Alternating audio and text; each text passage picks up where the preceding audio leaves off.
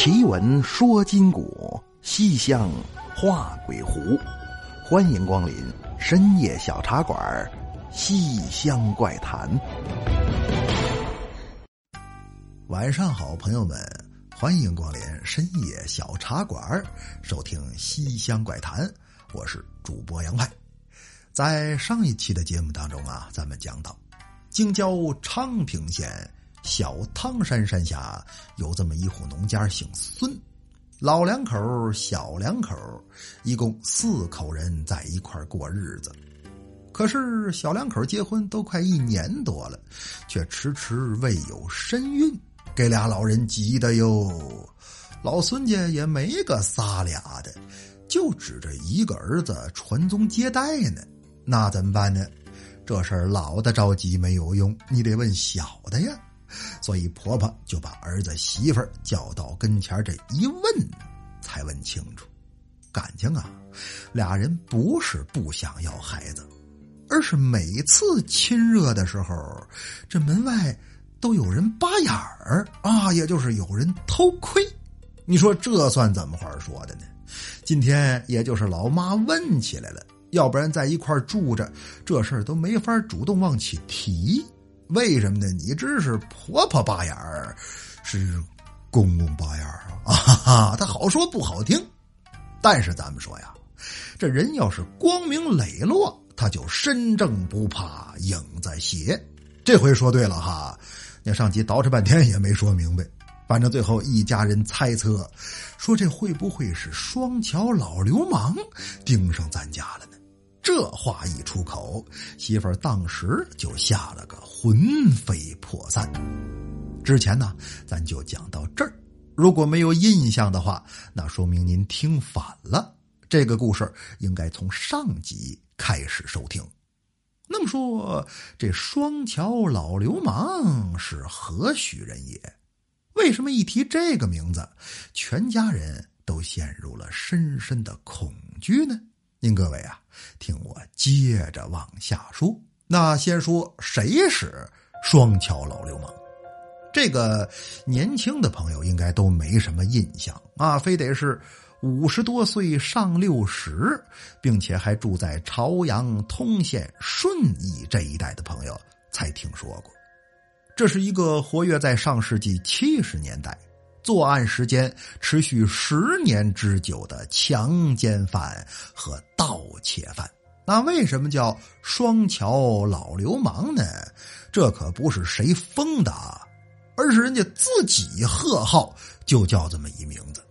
你像那个年代，北京城不有好些个顽主吗？什么小混蛋儿、王小点儿、刘大瘸子、周拔了眼儿啊，都是这种不太上档次的名字，以此来彰显自己混不吝的行事作风。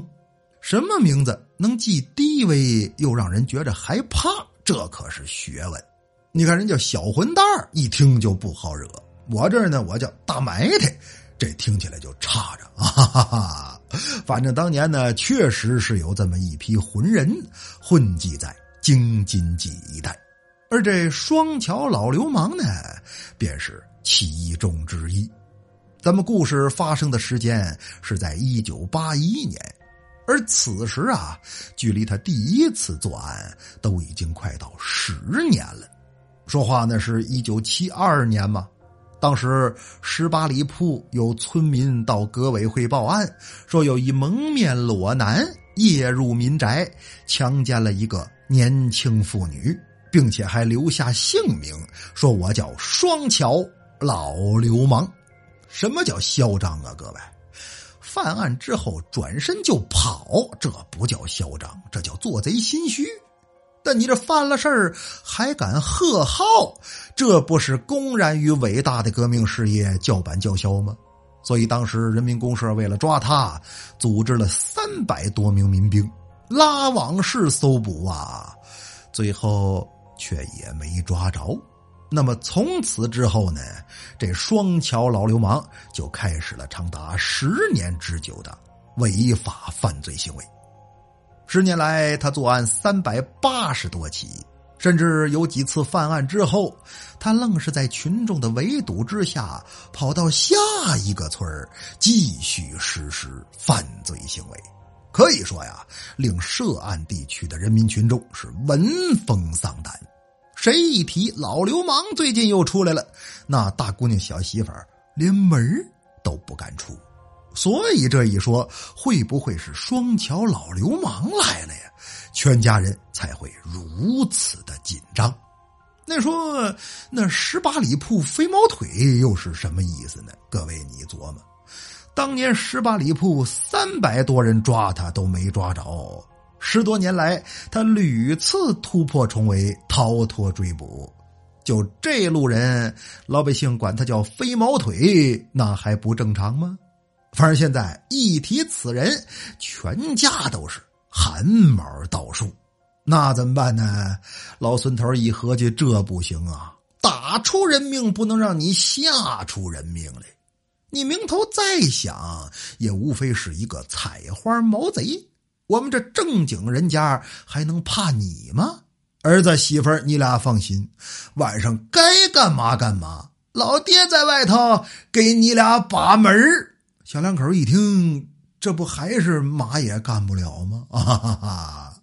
反正啊，咱把院门都锁好，我谅他也没有夜入民宅，在咱们一家人眼皮子底下作案的胆量。老太太说：“对对对，咱俩这屋门呐，可得锁好了。我去你的吧，这有你什么事儿啊？今天呢，就先这样。从明天开始啊，咱们家是一级戒备。”那那么所谓的一级戒备是什么意思呢？其实啊，还得是靠人来定。第二天刚一下黑老孙头就把大门、房门和下屋棚子的门都给锁好了，包括家里养的两条土狗也都撒了套。外人谁要敢往里进，那准是瓮中之鳖，关门捉贼。那想的挺好啊。天黑之后，一家人就躺下了，但就这么防啊，这一天晚上却还是出事儿了。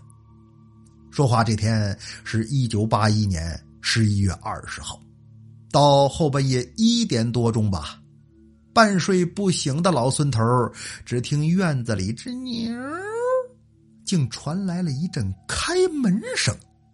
没敢睡得太死啊，因为知道闹流氓这么一码子事儿，所以特地留神警醒着呢。那这会儿一听有声音，老头扑棱一下就坐起来了。借着月色的映衬，再一看，哟，可不是有个人影打正房跟前儿走了过去吗？你这谁胆子这么大？院里有狗都敢进呐！再说要有狗的话，这狗怎么没叫呢？嗯，一百个纳闷啊！拎着个木头棒子，他可就下床了。蹑足潜踪望出来，心想：我呀，我打你个措手不及。嗯，他这嘿，哈哈吓一跳哈，为的就是这个，做贼心虚嘛。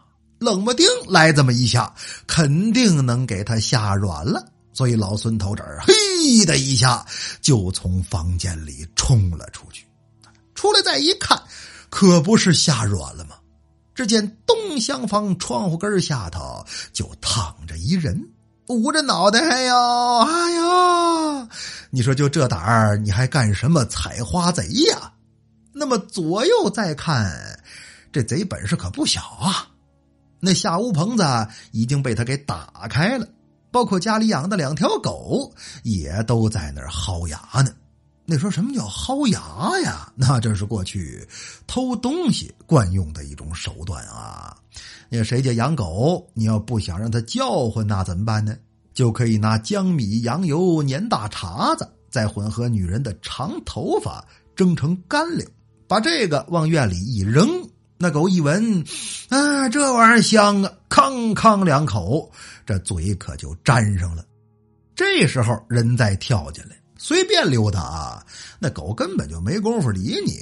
它是又黏又腻又塞牙，吃上一个且往下薅呢。所以才说两条狗都在那儿薅牙。那现在责人落网，老孙头自然是兴高采烈呀，拿着棒子往前走。看那个身高体型就知道，这人呢准是双桥老流氓。怎么呢？通缉他十年了，有无数受害人和目击者都见过他。只不过他每次作案头上都戴着头套。你再看地上这人，他不也戴着头套呢吗？哎嘿，叫一嗓子就给你吓趴下了。什么叫措手不及呀？这就叫措手不及。啊！你说怎么了？这是一惊一乍的。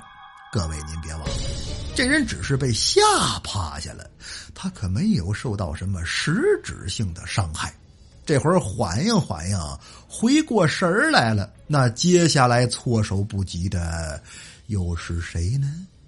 所以就在老孙头高高兴兴准备上前擒贼这时候，地上这小子嗷一嗓子就蹦了起来，稍作助跑，电不灵腰，噌的一下就逃离了老孙家。这可真是轻轻的走，正如他轻轻的来。他俩腿一蹬，又奔向下一户民宅。那，那么撂下老孙家这边怎么惊魂未定？怎么全村围捕？咱不提。但说转过天来，在通县梨园村又发生了一起恶性案件。什么呢？说的是啊，有一位退伍军人到梨园供销社要买东西。他往里进，里头有一人往出来。那么，因为他刚退伍嘛，身上还穿着军装呢。这时候，售货员一看，解放军同志，你可来了，逮他！就这人，他刚抢劫来着。咱们说中国人呐，有这股子劲头。你慢说是退伍军人，就是普通老百姓，一听到谁说“同志们，祖国和人民考验咱们的时候到了”。我相信有一个算一个，他都能往前冲。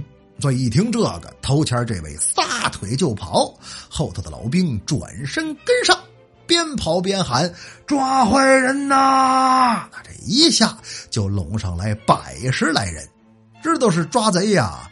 不知道还以为嘛，北京马拉松改在通县举办了呢。哈哈，就这么跑啊跑，追呀追，前头这人是真有能耐。追出去大概十多公里之后，退伍老兵再一回头，发现身后可就一个人都不剩了。怎么的，老百姓嘛，有几个能跑十公里的？啊，这老兵啊，也就是仗着刚退伍，体力还不错，要不然呢，他也追不上。但是看得出来，头前这位已经有体力不支的表现了。在老兵这儿为求自保，抄起一块砖头跟在身后，边跑边喊：“站住！站住！要再不站住，你招标吧！”你啪，一砖头飞过去，就给他来了个头脑大开瓢。到跟前把人擒住，马上就扭送到了就近的派出所。但是到地方之后呢？派出所的同志却表示非常为难啊，说你这个案子呀，我们没法受理。为什么你这不派出所吗？是派出所，但你案发地是通县啊，它属于北京。那我这呢，我这都快到河北省香河县了啊！哈哈你再远点到唐山呐，人更没法管。来来，吃顿肉饼，我们派车给你送回去吧。这么着，才抓着了这个。抢劫供销社的劫匪，那说那这人跟老流氓又有什么关系呢？你得审呐，不审不知道，一审吓一跳。感情这劫匪他就是双桥老流氓。过去十年来，三百多起强奸案均由此一人所为。而且这人也说了，要是动真格的，那当兵的他跑不过我啊！我之所以会被他给追上，那是因为昨天晚上我就已经挨了一砖头了啊！怎么回事呢？说就昨晚嘛，我兴致一来就奔了小汤山了。之前打听过，那儿有那么一家人，小媳妇长得不错，我就琢磨着上他家玩会儿去，特地蒸的干粮要糊狗嘴。可谁成想进院之后，我这刚扒上窗户台身后那下屋棚子里就出来一人，照我后脑海梆啷一下呀，当时就给我打开瓢了。躺在那儿，我一看这人四方大脸还穿着古代的衣服。打完我紧接着就回下屋棚子了。那之后呢，打屋里又嘿嘞出来一老头我一看这是还要打我呀，我才强忍着嗷的一声逃离了他们家。这不嘛，今天没钱花了，又出来抢劫供销社来了。所以说，要没有昨天晚上挨那一下，那当兵的他根本就跑不过我。警察一听还有这么回事吗？那我们得去调查取证啊！这才又回到小汤山一打听，说那个十一月二十号谁家晚上进贼了呀？那还能是谁家呀？就是咱们说这老孙家呗。可是老孙头一家呢，却不认可这老流氓的说法，因为当时您各位也都在场呢。老孙头出屋的时候，这老流氓就已经躺地上了。那么说的话，之前这一砖头又是谁打的呢？那这个倒是好调查啊，因为流氓说了。打我那人啊，是从下屋棚子里走出来的，而且打完就回去了。警察这儿跟着老孙头来到下屋棚子一看，只见这棚子里活人没有，倒是有一个手染着鲜血的泥娃娃啊！不知您各位还记不记得哈？在上文书中啊，咱们提到过。为了不生孩子这事儿，老两口着急，说实在不行啊，拴个娃娃去吧。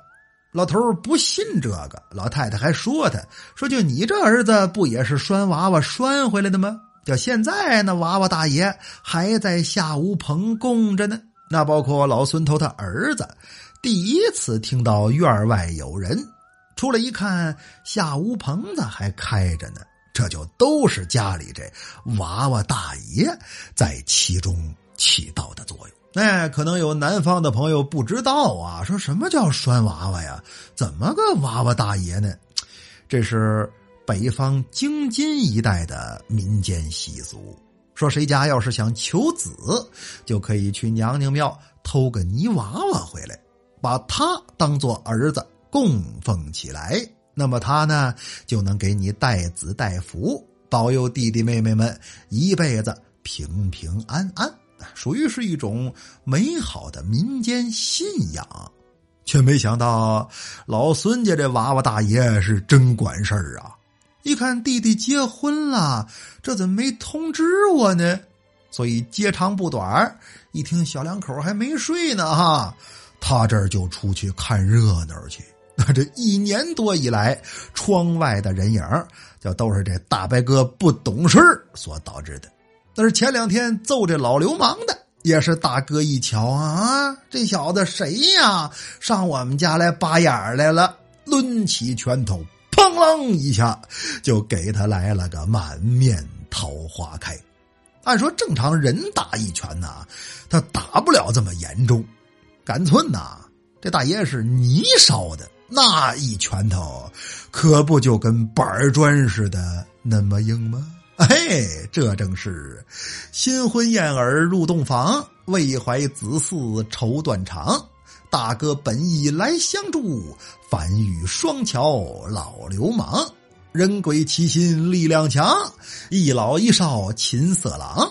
从此夫妻变心安，早让四世齐同堂。好了，咱们今晚的故事就是这样。接下来进入互动环节，还有最后不到二十四小时啊，咱们的东北农村诡异故事就要正式上线啦。